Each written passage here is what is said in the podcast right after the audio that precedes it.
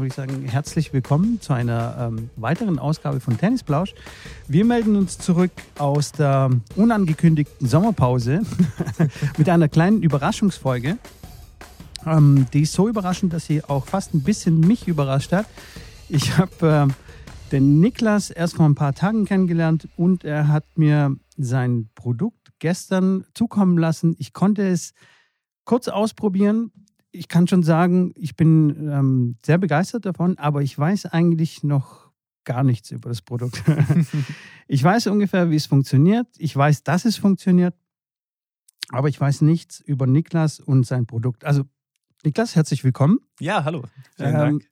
Dann würde ich sagen, ähm, erzähl uns doch mal, wer du bist und was du so machst. Ja, super. Also, ja, ich bin Niklas Knab und äh, bin eben der Gründer von Spivo. Äh, das ist die Abkürzung von Spin Voice. Ähm, äh, Spivo hat aber ein bisschen kürzer und prägnanter geklungen. Es hat jemand wirklich auf dem Platz gesagt und äh, so ist der Name dann auch entstanden. Ah, okay, also Zufall. Ja, theoretisch, äh, ja, richtig. Ähm, und äh, ja, ich bin 27, ja, Jahre jung noch und habe jetzt aber seit vier Jahren eben mein Produkt äh, entwickelt und äh, von Patentierung, Produktion, Produktentwicklung, äh, das eben jetzt erst vor kurzem ja, haben wir ja gelauncht, also die 2.0-Version, das letzte Weiterentwicklung auf den Markt gebracht und äh, bin da jetzt auch sehr stolz drauf und äh, ja, freue mich jetzt auch hier zu sein und eben ein bisschen zu, äh, drüber zu quatschen, ähm, wie du das vor allem auf dem Platz auch empfunden hast. Und ähm, ja, okay. Ja, fantastisch. Ähm, dann lass uns mal direkt da gleich ähm, reinspringen in das kalte Wasser. Und zwar würde ich dir jetzt gleich mal berichten, wie, wie ich das empfunden habe. Ähm, das Produkt, ich habe auch natürlich, wie sich für einen Mann äh, gehört, habe ich keine äh, Anleitung gelesen. ich habe das einfach ausgepackt und ähm, habe versucht, das in den Schläger irgendwo irgendwie reinzuklemmen. Ich habe gesehen auf der Verpackung, das kommt oben hin. Ja. Ähm, also, äh, äh, wie soll ich sagen, sehr, sehr spontan. Hab dann noch mal ganz kurz auf der Verpackung mal nachgeschaut, weil da gibt es ja die 1, 2, 3, 4 Schritte und das hat mich ja. schon wesentlich weitergebracht. Also dann habe ich quasi diese, wie sagt man, Pfeife? Ja, Oder ja, ja, es Pfeife. Pfeife. Es ist genau. eine Pfeife, genau. Also diese Pfeife mh, mm, richtig angebracht, in die Tennisseite richtig eingeflochten, würde ich jetzt mal sagen, so dass es ähm, richtig stabil sitzt. Und habe direkt ausprobiert, aber ohne Ball, wie es funktioniert. Und es hat sofort gepfiffen. Also ich habe natürlich gewusst, okay, es geht hier um den Topspin. Ich habe von unten nach oben relativ schnell geschwungen und es hat einen sehr deutlichen Pfiff gegeben. Dann habe ich gedacht, okay, cool, ich kann also Topspin. Ohne Ball. Ähm, genau, und dann habe ich natürlich auch gleich ausprobiert, wie es ist, wenn, wenn ich eben kein Topspin, also wenn ich ganz normal so von hinten nach vorne schwinge, ohne den Schläger von unten nach oben zu bewegen. Und es hat tatsächlich nicht gepfiffen. Yes. Dann ist mir aufgefallen, dass es eine Pfeife Nummer 1 gibt und eine Pfeife Nummer zwei. Da habe ich aber, äh, da hätte ich vielleicht lesen sollen, ähm, nicht herausgefunden, was jetzt hier der Unterschied ist. Ich habe, glaube ich, Pfeife 2 gehabt und meinem Schüler habe ich ähm, Pfeife 1 gegeben. Ähm, genau, und die waren sehr begeistert davon, weil ich zum Beispiel jetzt beim Training habe ich sehr oft das Thema, okay, komm mal von unten nach oben, zieh mal über den Ball drüber. Genau. Und da hatten die sofort ein Feedback, ein akustisches Feedback, beziehungsweise die haben, die haben so weit geschwungen, bis endlich das Pfeifen kam und ähm, dann waren sie zufrieden und ähm, hatten immer dieses Feedback und wenn es nicht gepfiffen hat, haben die sich automatisch selbst korrigiert. Das, ja, also genau, das ist, das ist nämlich mal an ähm, dein, dein Anliegen. Ja, genau. Also, ähm, um es nochmal zusammenzufassen, was du wunderbar gesagt. Es geht eben um eine äh, analoge Pfeife, ähm, keine Elektronik und äh, die eben wirklich nur pfeift, wenn man Topspin spielt. Ähm, das Ganze ist dann auch nochmal mit Videos und so weiter auf der Homepage, wer das alles nochmal mehr erklärt, genau. Ähm, aber du hast es genau richtig gesagt. Es geht darum, dass die Leute eben selbst das Feedback bekommen. Und wenn ich jetzt die Aufgabe löse, vor dem Treffen des Balls den Pfiff laut und deutlich zu hören, dann spiele ich definitiv viel Topspin. Und ähm, das ist das Schöne und so kann ich das immer selbst korrigieren und ich merke es auch direkt. Und äh, ich kann oder als Trainer auch mal kurz nur einen, einen kleinen Tipp geben, eine kleine Aufgabe und schon kommt derjenige dahin. Und äh, ja, also es kam ja daher, dass man eben nicht als, als Tennistrainer, ich bin ja selbst Tennistrainer schon über zehn Jahre und äh, B-Schein und staatlich geprüfter Tennislehrer und an der Deutschen Sporthochschule studiert und ähm, kam dann eben aus der Praxis. Also ich habe das immer an Leuten getestet, weil es ging darum, dass ich eigentlich den, den Spielern ermöglichen wollte, ihren Spin eben mal deutlicher zu erkennen. Weil wenn ich zum Beispiel sage, ich spiele schnell, dann geht meistens der Topspin verloren, weil eben der Fokus auf diesem schnellen nach vorne schlagen ist. Und vor allem, wenn ich dann den, äh, den Blick lange im Treffpunkt halte, dann sehe ich eigentlich gar nicht das, was ich brauche, nämlich die Flugkurve, wie die sich entwickelt hat, ähm, um zu bestimmen, wie viel Topspin das war. Und beim Tempo können wir das ganz gut wahrnehmen. Da sagen wir, okay, der war schnell genug, das wollen wir so. Äh, dass der ins Feld geht, sehen wir auch. Aber Spin können wir eben nicht bestimmen. Und das ist natürlich eine wichtige Variable, weil wie wir alle wissen, ist ja das, äh, der Topspin dazu da, dass er den Ball eben noch senkt. Deswegen spielen wir ihn ja überhaupt, dass wir eben höher übers Netz schlagen können und trotzdem schnell spielen. Und ähm, wenn ich den nicht sehen kann, dann habe ich ein Problem, ja. Ähm, und das ist mir eben ganz oft aufgefallen, dass ich irgendwie Spieler gefragt habe, warum ging der Ball letztens aus, hast du eine Idee? Und dann hieß es ja, ich habe doch Topspin gespielt. Und äh, dann sagt man mehr oder weniger, aber was ist denn mehr oder weniger? So, und, und genau das war die Intention, warum ich gesagt habe, muss es was geben. Und ähm, dann kann man diese klassischen Übungen machen, höhere Netze machen, man kann ein kurzes Ziel legen gleichzeitig und dann muss man da reinspielen. Aber dann hat man das Heben noch nicht rausgenommen. Und äh, ich wollte eben was, das beim Heben, also beim geöffneten Schläger, äh, eben sagt, dass es falsch ist. Und ähm, da habe ich an den Luftstrom gedacht und das war eben dann des Rätsels Lösung und ich ein bisschen Glück gehabt, dass es vorher noch keiner gemacht hat. Und in der Patentrecherche kam das eben raus. Und äh, ja, dann habe ich es äh, durchgezogen mit vielen Hürden. Und äh, jetzt freue ich mich natürlich, wenn du jetzt da so äh, rangegangen bist, äh, ganz unbetupft und äh, hast das einfach auf dem Platz ausprobiert und bist aber trotzdem zum richtigen Ergebnis gekommen. Ja, sehr schön. Ja, total. Ähm, du hast jetzt gerade so in einem Nebensatz zwei ganz wichtige Dinge erwähnt, und zwar, dass du auch Tennistrainer bist, und zwar schon seit über zehn Jahren ja. und sogar einen B-Schein hast. Also du weißt, von was du redest. Du ja. weißt, wo die Pain Points quasi sind von, von den Tennisspielern. Ähm, seit wann spielst du schon Tennis? Ich habe äh, lustigerweise, ich habe erst Fußball gespielt und äh, bin mit, mit zehn oder elf oder sowas zum Tennis gekommen. Ähm, habe dann aber immer noch, äh, also viel Sportarten gemacht. Also zum Beispiel Volleyball habe ich auch noch gespielt. Ähm, aber Tennis war dann schon immer der Fokus. Dann habe ich im Fußball natürlich aufgehört nach, nach ich glaube, schon einem halben Jahr und dann war es direkt Tennis, genau. Okay. Und dann bist du auch eifrig dabei geblieben und schön ja. Jugendturniere. Ja, genau. Also, also Jugendspielen, genau. Dann, ähm, aber ich bin ja in einem etwas kleineren äh, Ort aufgewachsen, äh, in Guntersblum eben auch. Und ähm, der Verein ähm, hat jetzt im Prinzip dann ein Worms-Training gehabt und dann war ein Trainer da und äh, irgendwann ähm, habe ich mir das aber sogar selbst beigebracht. Und das ist aber auch davon, kann ich jetzt zehren, dass ich ähm, das Verständnis für, für das Tennis, für Biomechanik, für den Körper, eben wie man lernt, wahrscheinlich auch viel mehr mich interessiert hat, weil es eben um meinen eigenen Hintern ging in dem Sinne. Ähm, und äh, so musste ich mich da halt weiterentwickeln und äh, ja. Cool. Das Zweite, was du so ähm, einfach so ähm, nebenher erwähnt hast, ist, ja, da bin ich so auf den Luftstrom gekommen. das klingt so einfach. Äh, ich schätze mal, das war dann doch nicht so einfach und es hat schon ein bisschen, ein bisschen Mühe gekostet. Nimm uns da mal so mit von dem ersten, wie sagt man, Sketch, ja. von der ersten ja. Entwicklung auf der Serviette bis hin zum ähm, 1.0 Produkt. Okay, dann stopp mich, wenn ich zu viel rede. nee, Alles ähm, gut.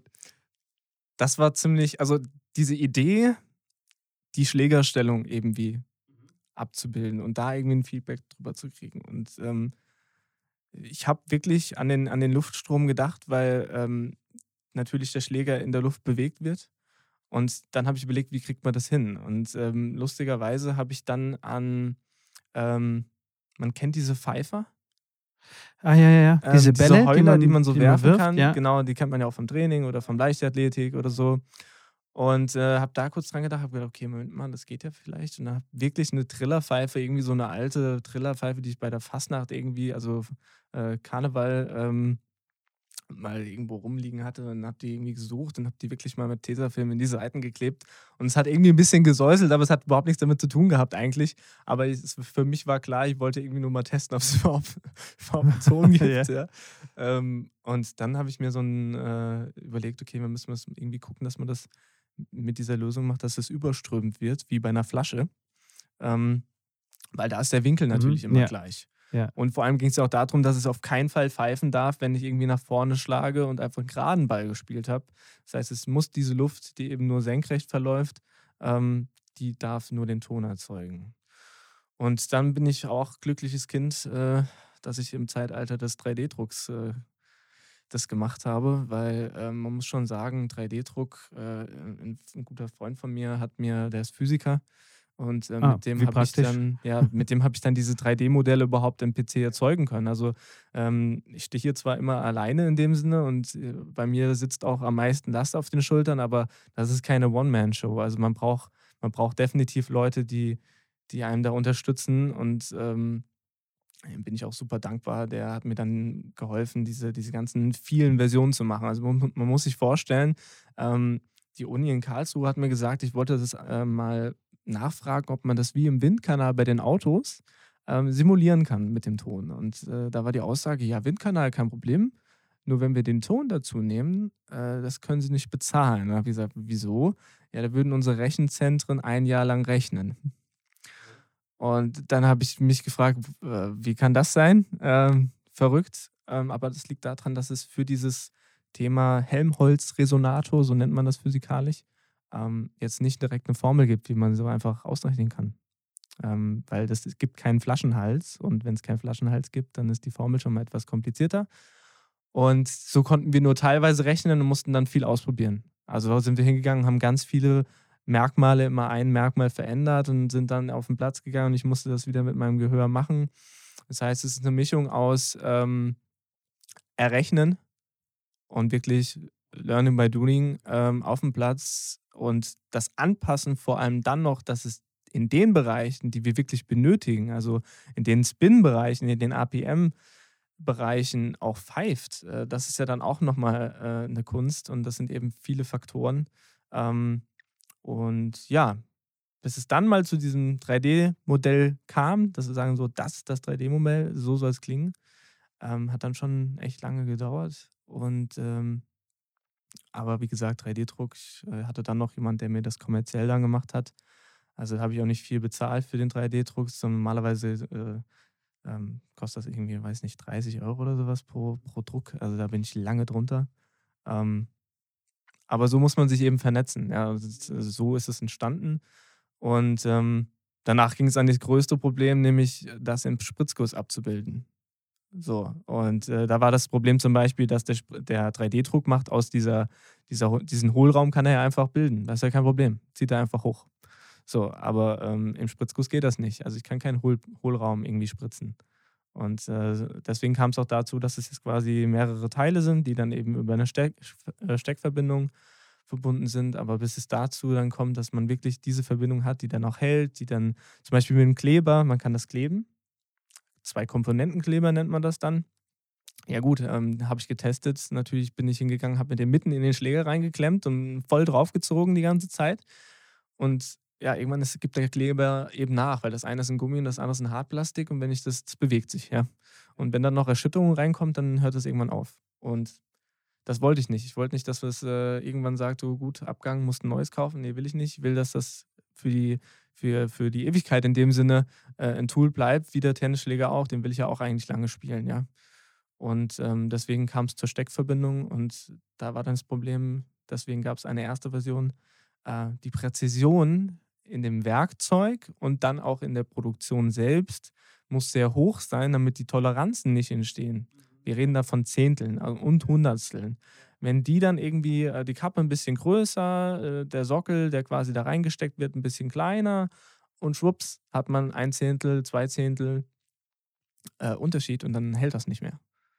Und ähm, das war also dann fliegt quasi die Pfeife auseinander sozusagen beim, ja, beim dann, Schlagen. Dann, ähm, wird sie wahrscheinlich beim ersten leichten Touch äh, äh, runterfliegen. Okay. Also, und das, das war nicht der Sinn dahinter, sondern es sollte eigentlich so stabil sein, dass es nur bei einem Volltreffer richtig äh, mal entweicht, um nicht kaputt zu gehen. Und äh, ja, dann haben wir das gemacht und es kam dann raus im Mist. Und äh, ich habe auch mit einem Investor gearbeitet am Anfang, ähm, mit dem ich mich äh, dann aber auseinander dividiert habe. Und dann stand ich jetzt äh, letztes Jahr, ähm, Mitte des Jahres, äh, auf einmal wieder alleine da. Musste dann erstmal wieder ähm, Geld ansammeln mit der Bank ähm, über schönen KfW-Kredite und sonst was. Und das ist auch nicht die einfachste, nee. der einfachste Weg. Äh, da können wahrscheinlich auch andere Gründer was drüber reden. Ähm, und dann war es aber im Januar, also Ende, gleich am Anfang des Jahres, war es dann so weit, dass ich dann das Geld hatte. Und dann ging es los. Und dann war Vollgas angesagt. Und ja, dann haben wir es jetzt geschafft. Genau. Ähm, krass. ja, und das Ab, in vier aber Jahren. Wann, wann kam dieser Augenblick, wo du gesagt, äh, gesagt hast, okay, ich gehe jetzt hier all in? Also ich, okay. ich stecke jetzt mal hier meine ganze mhm. Energie rein. Es, es lohnt sich oder es ist so cool, ich will das unbedingt machen. Das ist auf dem Platz passiert, ehrlich gesagt. Ja. Also Natürlich, das erste war ja eigenes Geld investieren, was ich vorher als Tennistrainer mir ein bisschen angespart habe, eigentlich fürs Studium. Also es, es war ja Ende des ersten Semesters, Anfang des zweiten Semesters. Ich hatte gedacht, okay, ich habe mir ein bisschen Polster erarbeitet, gehe studieren und kann ein bisschen mal wieder Studentenleben ein bisschen genießen, muss nicht gleich wieder ackern. Ähm, ja, Pustekuchen. Ähm, ich habe es ich hab's direkt aufgebraucht für die Patentrecherchen. Okay, ja. Und das war für mich wichtig. Also ich hätte es nicht gemacht, wenn ich jetzt irgendwie, wenn rausgekommen wäre, hat eh schon jemand gemacht oder kannst nicht schützen. Ähm, wir kennen die Welt. Also das ist jetzt äh, nicht von der Hand zu weisen, dass das wahrscheinlich irgendwann dann einfacher zu kopieren wäre, ja. Und ähm, nee, das war mir wichtig und das war dann der erste Schritt. Und das war erfolgreich. Und dann habe ich gesagt, okay, jetzt überleg dir mal, was du machst. Hab natürlich ganz vielen Leuten, mein Professor zum Beispiel, der, der theoretische, ähm, der uns quasi, also Psychologie hat er ähm, studiert, er ist Psychologe und der hat bei uns das Thema Lernen, wie lernt der Mensch gemacht. Und ähm, ich habe dem das nur mal kurz erzählt und äh, wir haben so über, über dieses ähm, Blackbox quasi. Wir haben immer eine, ein Feedback und diese, diese Schleife, dass man genau, immer wieder Feedback-Schleifen, ja. Genau. Und ähm, dann habe ich ihm das kurz gesagt und er hat gesagt, mega geile Idee. Also ähm, von der Theorie her könnte er sofort sagen, dass es immer sinnvoller ist, mehrere Sinneskanäle zu nutzen, um dann wie beim Thema Lesen, Hören, Schreiben, wenn ich jetzt irgendwas lernen will, weiß, weiß ich auch, wenn ich was höre, dann noch selbst schreibe und dann noch lese, dass ich es mir besser behalte, als wenn ich es einfach nur mal kurz gelesen hätte. Und ähm, so kann man sich das auch vorstellen. Und ähm, dann hat er gesagt, dass ich wette mit dir, dass das auch deutlich die Lernzeit verkürzt. Das kann ich mir gut vorstellen. Und dann bin ich natürlich auf den Platz gegangen und habe mit meinen 3D-Druckteilen da gearbeitet, die dann leider auch ab und zu mal kaputt gegangen sind, weil die waren natürlich nicht so stabil. Aber konnten ja immer neue drucken und äh, dann habe ich das Feedback von den Menschen ich habe auch so eine anonyme Studie gemacht in meinem Verein, wo ich Training gegeben habe, um einfach mal ein Gefühl zu kriegen. Ähm, weil anonym ist noch was anderes. Also wenn man dir ins Gesicht sagt, ah, super Idee, mach das, mach das, äh, da bin ich ein bisschen skeptisch, ähm, um jetzt, sage ich mal, da all in zu gehen, wie du es gesagt hast. Und ähm, ja, habe eine Studie gemacht und es kam raus, dass das halt wirklich, äh, wirklich angenehm war für die Leute. Und äh, da habe ich gesagt, das ist es. Ich will den Tennissport in der Hinsicht deutlich einfacher machen. Ich habe keine Lust, dass die Leute immer so komplex dieses Tennistraining da aufbauen müssen und dass es auch so viel, nicht böse gemeint, aber Papageiarbeit vom Trainer ist, in dem Sinne, dass oh, er ja, das Feedback ja. gibt, ja, was er eigentlich, das ist nicht deine Aufgabe als Trainer. Deine Aufgabe ist es, für jeden individuell die Stellschraube zu finden, wo ich ihn pushen kann, wo ich ihm eine Aufgabe geben kann. Und wenn ich eine Vierergruppe habe, ich kann gar nicht so viel Papagei sein. Das, das macht keinen Sinn. Für die Spieler macht es Sinn, weil sie es selbst nicht sehen können, aber das ist doch, das ist doch nicht der Sinn da, des Trainings. Und da wollte ich was haben, was das übernimmt und was einfach diese Vorhand und Rückhand viel mehr verkürzt, dass wir viel mehr Zeit in Aufschlag, Return, Spielintelligenz, situatives Techniktraining da arbeiten können. Bin ich voll bei dir, ja. Ich komme, also ich erwische mich äh, selbst teilweise so wie ein Spiegel zu sein, also für meine, für meine Spieler, für meine, äh, für meine Kunden, dass ich immer wieder das Gleiche wiederhole und einfach denen klar mache, was die eigentlich auf dem Platz machen, weil sie es selbst nicht sehen können. Ähm, und auf der anderen Seite fand ich das sehr spannend, was du gesagt hast mit den Feedback-Schleifen, weil das ist ja dann quasi, also du machst was und kriegst sofort ein Feedback, also ein hörbares Feedback etwas, was, was ja dann quasi wie ein, wie ein, ähm, mir fehlt jetzt das deutsche Wort, wie ein Re Reward, ähm, äh, äh, oh, eine Belohnung. So, jetzt habe ich es. Ja. Eine Belohnung. Also du, du machst etwas und du wirst gleich belohnt mit dem Ton. Das heißt, du erlebst sofort quasi das Ergebnis und, und die Belohnung und dann lernt man, glaube ich, dann wirklich unglaublich schnell. Ja, und das ist, das ist genau das. Also nicht nur mein äh, ich weiß nicht, ob die Namen, aber ich glaube, ich darf sagen, Dr. Sven Hoffmann. Kann ähm, man piepen nachher. ja, alles gut. Er hat mir das auch schon mal so bestätigt schriftlich. Ähm, und ich habe jetzt auch nochmal einen anderen Psychologen ganz frisch ähm, ein, Feedback, ein Kundenfeedback gekriegt und äh, das war genau identisch. Deswegen äh, finde ich es immer so super. Ähm, es ging darum, dass vor allem dieses Thema, wenn ich einmal verstanden habe, das ist richtig, und ich bekomme ein objektives Feedback, kein subjektives, ein objektives Feedback und weiß, das war gut, dann mache ich das weiter. Und deswegen kann man sich das so vorstellen, wenn ich tausend Schläge machen würde und ich hätte kein Feedback nach dem Motto blindes Dosenwerfen, ich überlege mal, da müsste es gut sein, dann verharre ich da, wo ich denke, dass es gut ist. Aber das heißt nicht, dass ich treffe. So. Und deswegen bleibe ich in einem Muster oder ich, ich weiß überhaupt nicht oder ich habe überhaupt gar kein Muster. So. Wenn ich also jetzt kein Feedback habe, mache ich richtig, falsch, falsch, richtig, falsch, weiß gar nicht, was da abgeht. Wenn ich jetzt aber das Feedback habe, dann nehme ich 1000 Schläge und da werde ich definitiv, sagen wir mal 90 Prozent, sobald ich es einmal hingekriegt habe, werde ich es weitermachen. Und so ist Lernen ja gedacht. Ich muss ja nicht nur Summe von Wiederholung, nein, qualitative Wiederholung. Ja, definitiv. Ja. ja. Und das ist der Vorteil. Und deswegen ist auch dieser Satz äh, nicht übertrieben, dass es mehr als die Hälfte verkürzt, diesen Lernprozess. Und wir reden nicht davon, dass jemand nur neu lernen, natürlich da sowieso, aber wir reden davon, jemand, der schon Topspin spielen kann. Aber er denkt, er ist in einem Muster und denkt, er spielt genug Topspin. Er hat aber kein Feedback, er kann nichts dafür. Ist nicht seine Schuld. Ja. Und ähm, wenn der Trainer dann ab und zu mal daneben steht und was sagt, ja, das ist ja schön, das, das ist dann für die Zeit ganz gut. Aber was macht er dann, wenn er alleine steht? Er spielt Tennis alleine. Ja? Und er muss es ja selbst mal spüren und, und abspeichern können, dass er das auch auf dem Platz abrufen kann im Match. Und das ist der Witz. Also wir haben eine Transferleistung, das ist auch ganz wichtig. Also Spivo ist im Prinzip ein Booster, den man dann benutzen kann, um schnell da reinzukommen, schnell zu lernen, es zu vertiefen, rausmachen Spivo, weiterspielen, es läuft immer noch.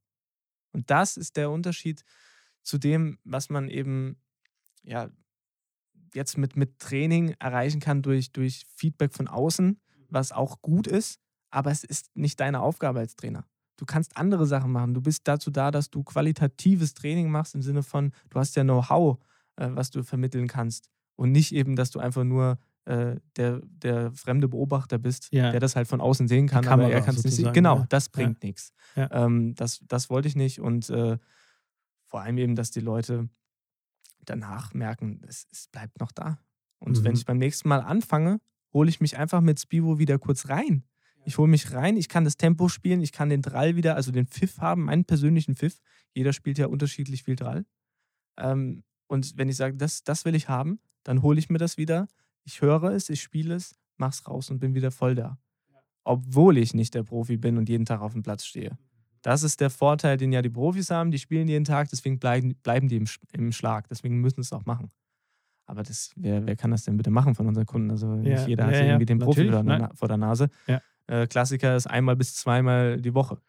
Ja, so. Definitiv, ja ich, ich fühle mich da so ein bisschen äh, in der Zeit zurückversetzt, als ich selbst ähm, trainiert habe und mein Vater mich damals trainiert hat. Und ich habe nicht nur ein, zweimal ähm, in der Woche trainiert, sondern fünf bis sechs Mal in der Woche.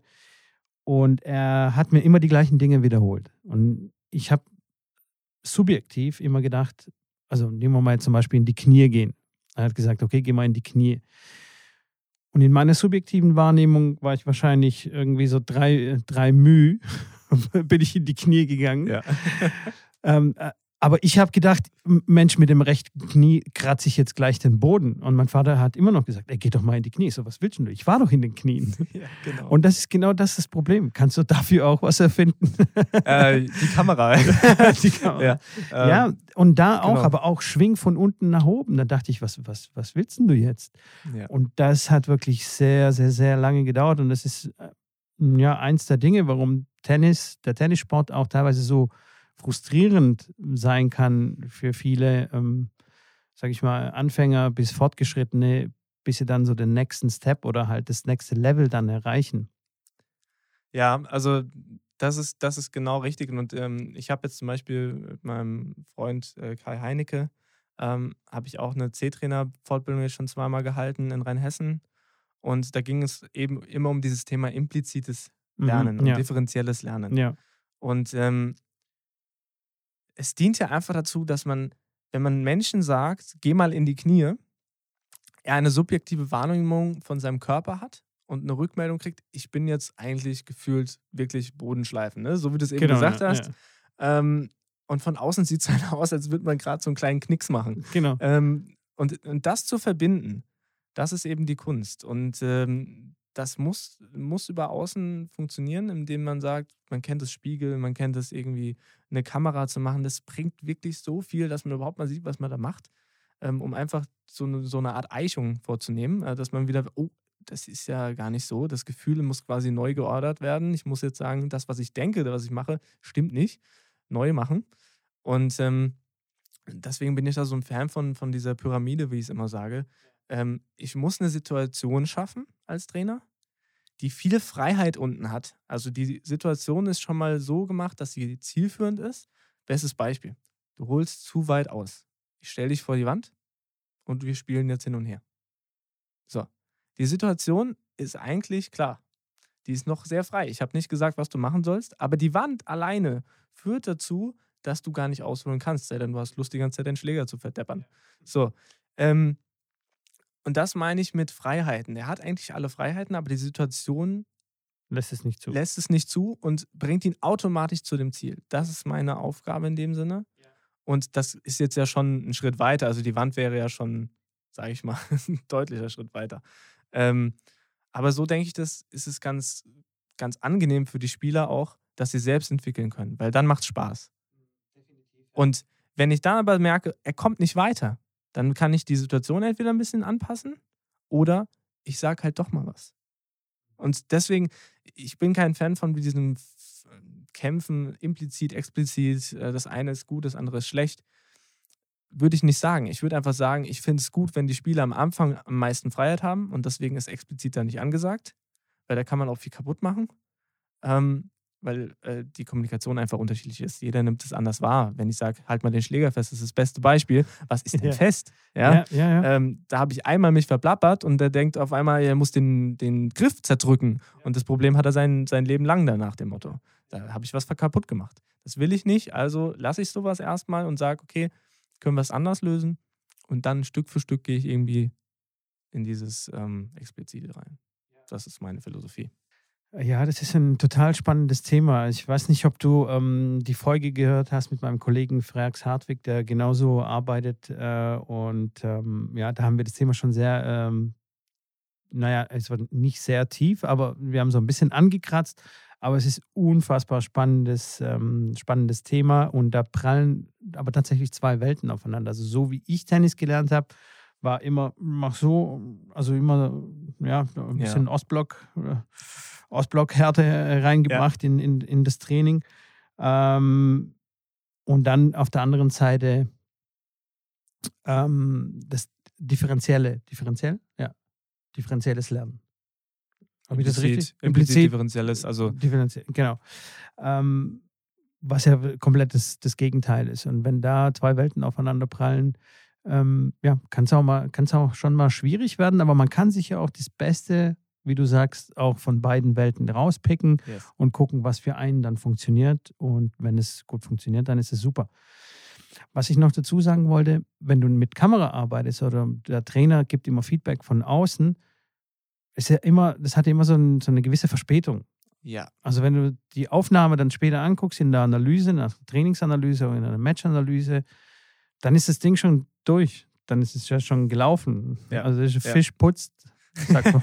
ja. Fischputz, sehr schön. Ge- genau. Und äh, mit deinem Produkt hast du sofort das Feedback. Oh, es hat nicht gepfiffen. Also ich muss dann wohl doch ein bisschen mehr ziehen, mehr von unten nach oben ziehen.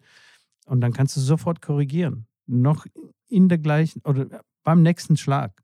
Genau. und Das, finde ich ziemlich gut. das, das ist, sage ich mal, auch ein Unterschied zwischen äh, dem ganzen Feedback, was danach ist.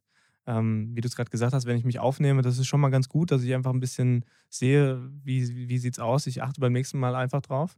Ähm, nur ich kann halt natürlich mit einem Ton, der direkt während der Be Bewegung entsteht, äh, kann ich sofort meine Bewegung anpassen. Und ich muss Schon in der Bewegung, nur, in der genau, gleichen In der Bewegung. Bewegung, ja, genau. Also ich kann ähm, einfach nur sagen, ich muss nur offen sein, dass ich viel ausprobiere. Das ist das Einzige, was man mitbringen muss, dass man einfach mal selbst ausprobieren will, ohne sich loszulösen von allem, was man irgendwie mal im Kopf hat. Und dann kommt man automatisch dahin, weil das ist das Angenehme. Es, es geht nicht falsch. Also ich kann jetzt nicht eine falsche Bewegung machen, die nicht zu Topspin führt. Also es gibt ja eh wenig falsche Bewegungen, aber in dem Sinne wäre es richtig, weil wenn kein Topspin entsteht, wäre sie falsch. Ja? Ähm, aber es geht nicht. Physikalisch unmöglich. Und das war mir wichtig, dass man diese Situation jetzt schafft, die dich in Anführungszeichen dazu zwingt, das Richtige zu machen. Ja. Ja. Was ich dich nur fragen wollte, wie sieht es denn aus mit dem Slice? Ja. Also wenn ich jetzt zum Beispiel Slice, weil dann komme ich ja auch äh, quasi von oben nach unten, habe eine Abwärtsbewegung, da müsste es doch eigentlich auch pfeifen. Nicht nur müsste, es pfeift. Es pfeift. ähm, weil die Luft ist ja das Gleiche. So. Ähm, jetzt habe ich das natürlich extra für Topspin rausgesucht, weil da das Prinzip richtig ist, wenn du automatisch vor dem Treffen einen lauteren und deutlichen Ton hast, dann spielst du mehr Topspin. Wenn ich jetzt aber diese Aufgabe umdrehe und sage, ich lasse das laut und deutlich vor dem Treffen pfeifen für einen Slice, also von oben nach unten, könnte es sein, dass die Leute anfangen, in den Boden zu hacken. Ähm, und das ist nicht die Bewegung oder das, was man braucht, um einen Ja. Slice zu spielen. Wir wollen beim Slice eher nach vorne. Und deswegen äh, war das jetzt nicht der Fokus. Ähm, ich kann mit, mit äh, allen Schlägen, die irgendwie Schlägerspitzengeschwindigkeit äh, brauchen, kann ich arbeiten mit Spivo. Ich kann wunderbar den Slice sagen, lass es vielleicht weniger pfeifen. Ähm, lass es, wenn man es hinkriegt, zum Beispiel, obwohl du jetzt schon die starke Vorwärtsbewegung hast, kannst du ja trotzdem versuchen, es laut pfeifen zu lassen. Das geht ja auch. Es sind ja immer verschiedene äh, Techniken für verschiedene Niveaus, sage ich mal, ja, und Voraussetzungen. Und ähm, das geht alles. Ich kann sogar, was ich auch sehr gerne mache, es gibt ja einen sehr zarten Ton. Also es ist ja wie bei einer Flasche, wenn ich so ganz leise drüber puste, gibt es ja schon so einen deutlichen, aber sehr zarten Ton. Und ähm, der entsteht eben schon bei ein paar Umdrehungen. Also wir sind bei 100, 200, 300 Umdrehungen. Das ist nichts ja, pro Minute. Ähm, wenn man das für ein Volley macht. Weil beim Volley ist es so, dass die meisten Leute zu sehr nach unten ziehen. Weil sie so diesen Unterschnitt extrem machen wollen. Ja? Und um diesen ruhigen Volley, da gibt es ja auch so ein Beispiel, man hat einen Schläger, das ein Netz, ist ein Fangnetz und dann müssen die das fangen, ja. Aber um mal mit dem eigenen Schläger zu spielen, wunderbar. Einfach sagen, jetzt darf nicht pfeifen, es darf keinen Ton machen. Dann müssen sie nach vorne schwingen. So kann ich es ja auch benutzen. Ich muss ja nicht immer sagen, lauter Ton ist gut, sondern ich kann auch sagen, gar kein Ton. Das ist eine super Idee. so ja. bin ich zum Beispiel, ich war ein sehr starker Topspin-Spieler, äh, war mir zu stark im Sinne von, war mir zu langsam in der Luft. Und ich wollte eigentlich ein bisschen weniger spielen. Aber natürlich hatte ich dann auch das Verständnis für Topspin. Aber ich wollte dann weniger spielen. Und dann habe ich gesagt, jetzt nehme ich Spivo One, also die 1er-Variante. Und die soll laut pfeifen, aber ich will trotzdem sehr schnell spielen. Und das ist genau das, was jetzt auch bei verschiedenen Akademien gemacht wurde, für Spieler, die eben diesen modernen Drive spielen wollen. Die wollen so viel Power haben, dass es eben zügig über die andere Seite kommt, der Ball. Aber trotzdem soll genug drin sein, dass die Sicherheit da ist. Da kommen wir jetzt zu den zwei Pfeifen. Spivo 1, Ja. Spivo 2. Jetzt kannst du nochmal genau erklären, für was ist Spivo 1? Gerne. Also One war im Prinzip der Ursprung. Und ich habe mich daran orientiert, wo will ich hin? Ich will zwischen 1000 und 3000 Umdrehungen. Das ist das, was ich von der Grundlinie am meisten spiele. Ja. 1000 und 1000? 3000. 3000. Genau, also mal zum Vergleich. Ähm, ich glaube, Nadal hat so 3400 im Durchschnitt. Im maximalen Peak ist er bei 5000. So. Äh, Federer ist im Durchschnitt auch so bei den 3, 2, 9 im Durchschnitt. Und natürlich gibt es noch Leute, die weiter unten sind. Bei der Rückhand zum Beispiel sind die meisten eher so bei 1000 Apples.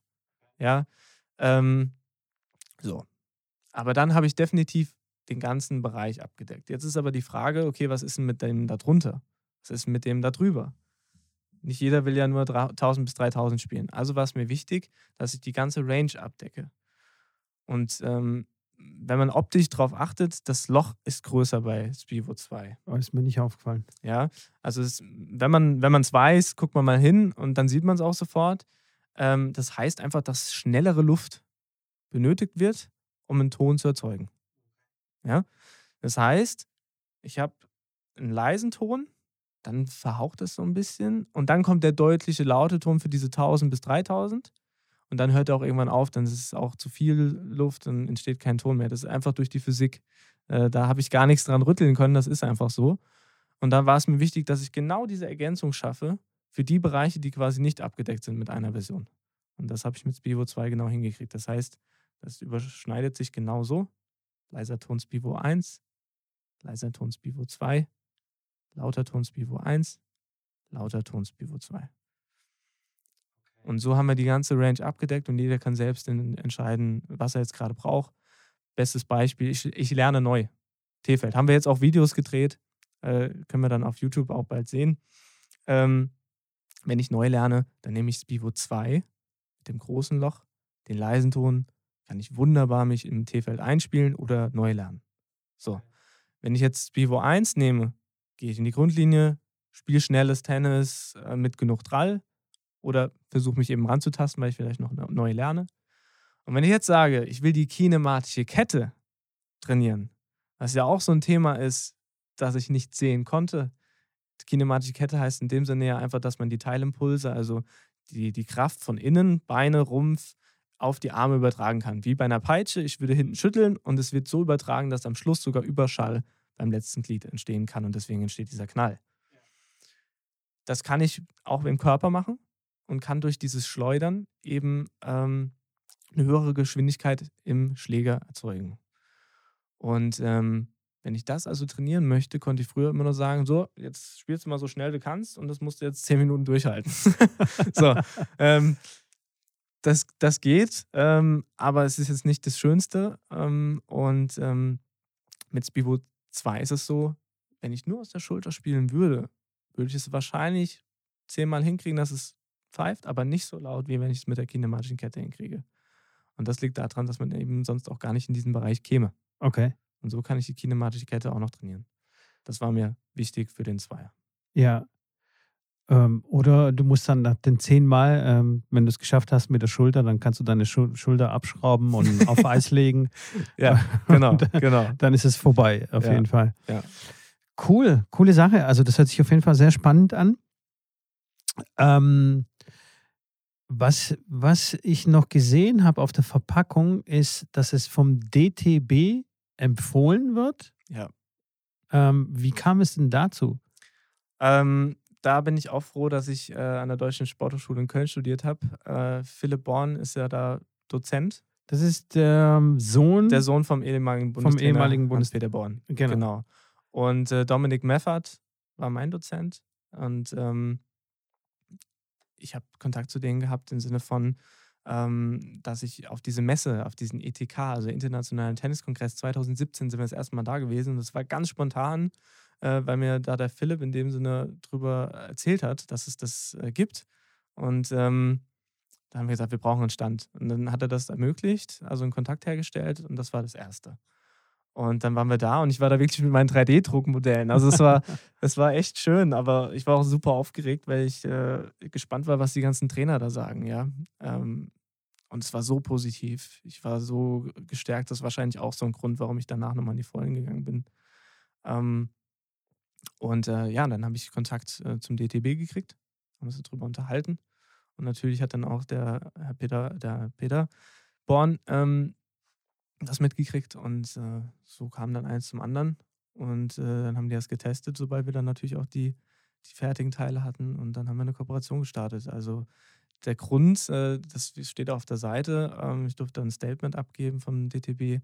Also der Grund ist der, der Nutzen für den Tennissport, ähm, weil der DTB will ja eigentlich auch nichts anderes als die Trainer unterstützen und somit den Tennissport in Deutschland nach vorne bringen.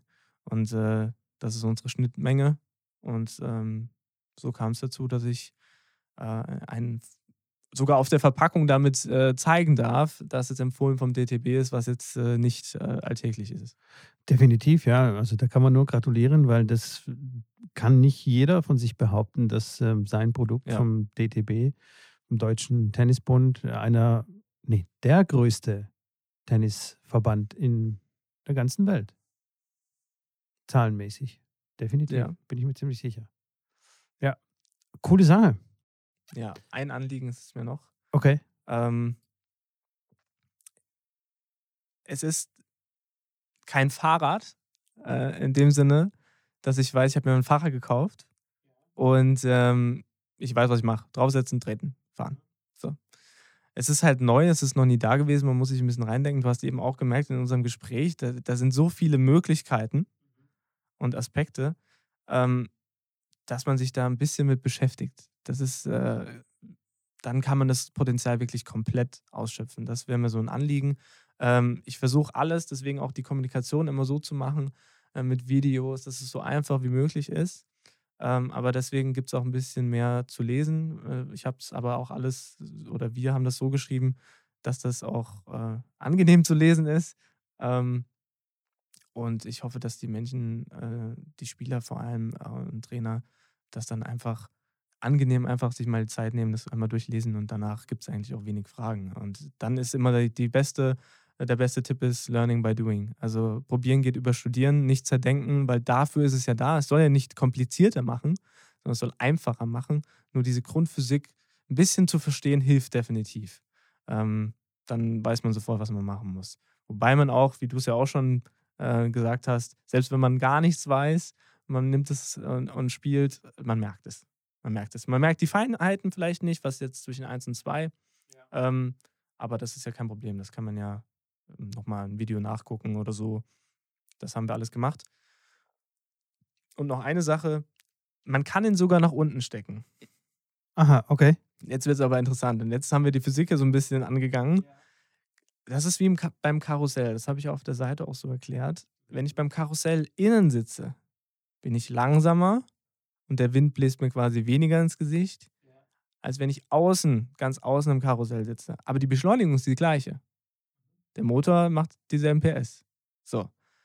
Und äh, so ist es beim Schläger auch. Weil oben die Luft schneller ist, weil es der äußerste Punkt ist. Und wenn ich jetzt nach unten gehe, wo der Dämpfer normalerweise sitzt, ähm, dann wird es langsamer, auch wenn ich schnell spiele.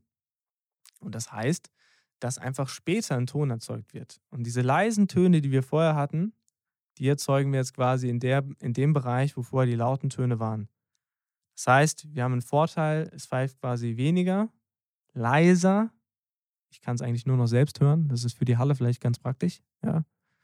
Ähm, wenn man auch mal sagt, ich will es eigentlich, das soll keiner mitkriegen, ich spiele es einfach für mich. Ja. Ähm, es hört kein Mensch, wenn man es unten reinmacht.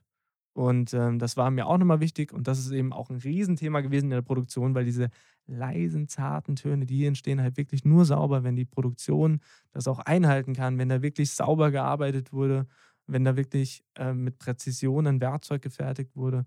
Und das war leider am Anfang auch nicht der Fall. In der ersten Version, in der zweiten ist es jetzt endlich so. Und ähm, ja, das wäre mir noch wichtig, dass wir Leute das auch mal ausprobieren. Und ähm, Coole Sache auf jeden Fall. Schön, dass man das auch unten reinstecken kann. Das habe ich mich auch gefragt, ob das ja. auch unten funktioniert. Mm, dann kommt man so ein bisschen äh, ein Platzmangel, sage ich mal, mit dem Dämpfer, aber man kann es ja unter dem Dämpfer du kannst ja auch, den noch mal rausmachen, weil es ist, äh, es ist ja sowieso aus Gummi, also er dämpft. Ah, es dämpft, okay. Ja, okay, cool. Ja. Okay, noch besser, noch besser. Weil, also da wäre auch meine Frage gewesen, wie schwer ist denn das ganze Ding? Weil wenn ich das oben in die Seite dann ähm, reinmache, dann zieht es ja meinen Schlägerkopf auch ein bisschen nach unten. Das heißt, mhm. also das Gewicht oder die Gewichtsverlagerung meines Schlägers ist dann leicht verändert. Das spürt vielleicht nicht ein Anfänger, aber ein fortgeschrittener Spieler spürt es vielleicht dann schon. Wie war dein, dein Empfinden? Ich habe schon gespürt, ja. Mhm. Es hat, es, ja ich habe schon mehr Zug gehabt, sag ich mal so. Ah ja, genau Ja. so. Ähm, du hast beide Teile drin gehabt, ne? Oder Äh, hast du Beide, beide, also im Sinne von äh, beide Seiten? beide Seiten, ja, ja. Genau. Wenn du nur eins reinmachst, sind es nur 3, etwas Gramm. Okay. So. Ähm, musst du eben nur darauf achten, dass es quasi nach vorne zeigt. Also Mhm. wenn es beim Spielen, wenn du drehst und es zeigt nach hinten und du schlägst, dann entsteht der Ton nicht so, sondern es muss nach vorne zeigen. Federer hätte ein Problem So. Mit seinem Rumgedreh. Ja, ja, aber Federer, gut, dass du es sagst, Federer hat zum Beispiel ja auch oben bei einer 12 Uhr Position, das ist ja genau da oben, Ja. hat der auch 3 Gramm drin. Blei. Ah, okay. So, warum? Weil der Schläger dann mehr Beschleunigung kriegt. Ja, Das heißt, es unterstützt nochmal Ja. ähm, diese Schlägerkopfgeschwindigkeit. Ähm, und ähm, ja, es verändert die Balance, definitiv. Ähm, wie gesagt, es ist aber das Wichtige, es ist kein Dauerzustand. Und ähm, du kannst damit jetzt trainieren, dir das Erlernte quasi schneller reindrücken, nach dem Motto, du, bist schneller da, wo du hin willst, machst es raus und spielst immer noch so. Und beim nächsten Mal brauchst du es nur noch mal kurz, dass du wieder reinkommst und du spielst immer noch so. Und äh, deswegen, ja, ich kann es nicht wegreden. Ähm, ich habe es mal ausprobiert. Man kann zum Beispiel auch ein Euro-Stück unten in den Griff reinstecken. Da ist es ausgeglichen. Dann Dann ist hast du keine Balance. Ja. ja. das ist genau dasselbe, weil ein Euro-Stück wiegt 7, etwas Gramm. So viel? Okay. Ja. Und ähm, äh, wenn du beide Teile dran hast, dann sind es irgendwie 8,3 oder so. Das hat Okay. sich jetzt ein bisschen verändert, weil wir anderes Material genommen haben und noch ein bisschen Ausschabung gemacht haben, ein bisschen weniger geworden. Ich weiß nicht ganz genau, wie, wie, wie viel es ist. Okay, ja, ähm, und wie, wie ist es dann, wenn ich zum Beispiel ein Verbandspiel habe, äh, ein Medenspiel, Ja, und ich habe jetzt das Ding drin, ja. also es darf ja nichts in die geflochtene Seite rein. Yes. Also der Dämpfer darf da nicht rein oder sonstige Sachen dürfen dann nicht rein. So, das mache ich ja nicht in die geflochtene Seite. Darf ich das offiziell drin haben oder stört es den Gegner wegen dem Pfeifen? Und weil, hey, es gibt auch Tennisschläger, die haben diese sehr, sehr großen Löcher, ich glaube von Prince. Prince, Ja. genau. Und da kann es auch durchaus mal irgendwie einen Ton geben. Also die pfeifen dann auch ganz schön, wenn man irgendwie schwingt. Ja, ähm, es ist sehr gut, äh, dass du es sagst. Äh, lustigerweise habe ich ähm, darüber öfter eine Frage gehabt. Ich habe nie die Aussage getroffen, äh, das darf man. Ähm, dafür ist es eigentlich auch nicht gedacht. Ähm, aber lustigerweise kam jetzt jemand aus Salzburg, glaube ich, ähm, der im Verband da äh, tätig ist und auch Schiedsrichter ist. Der hat genau dasselbe gesagt. Also theoretisch ist es genau außerhalb des Bereiches, wo man normalerweise den Dämpfer nicht reinpacken darf. Und so wäre es quasi einfach nur ein Dämpfer. Bestes Beispiel, ich mache es unten rein, es ist eh leiser, es hört keiner. Ja, ja. Ähm,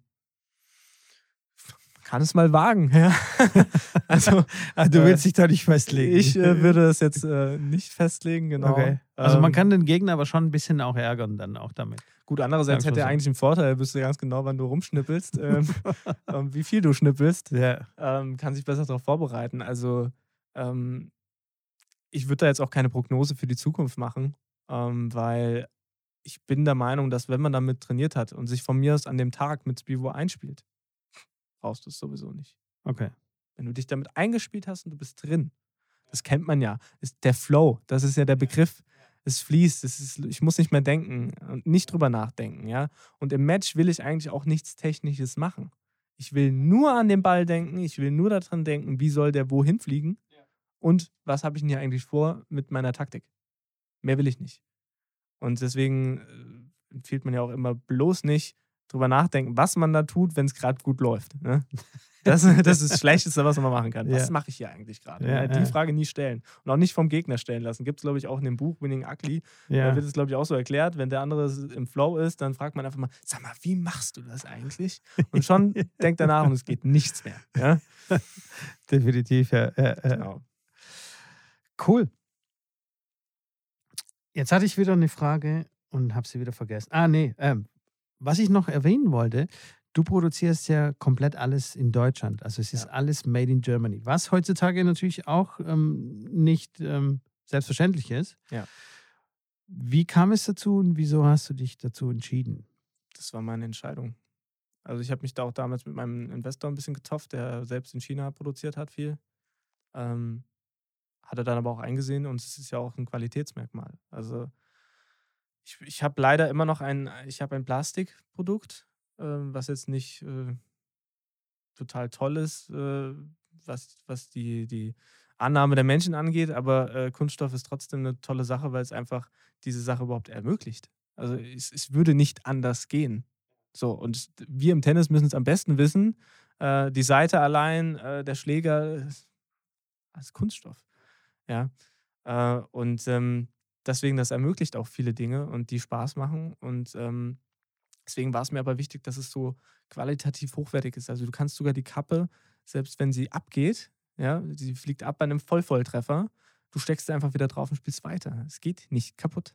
Echt? Es okay. geht nicht kaputt. Man kann auch nichts kaputt machen.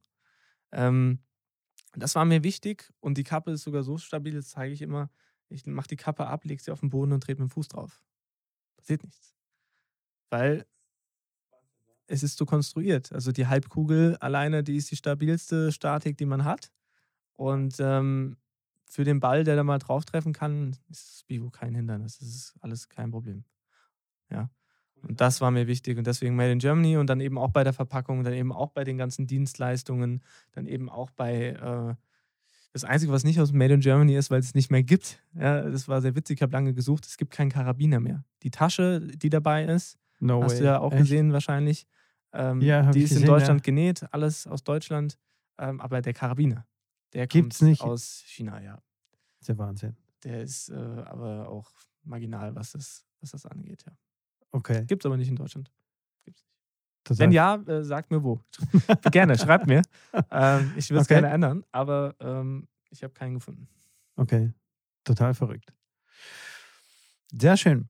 Ähm, kommen wir mal zu deinen, zu deinen Social Media Auftritten. Ich habe ja.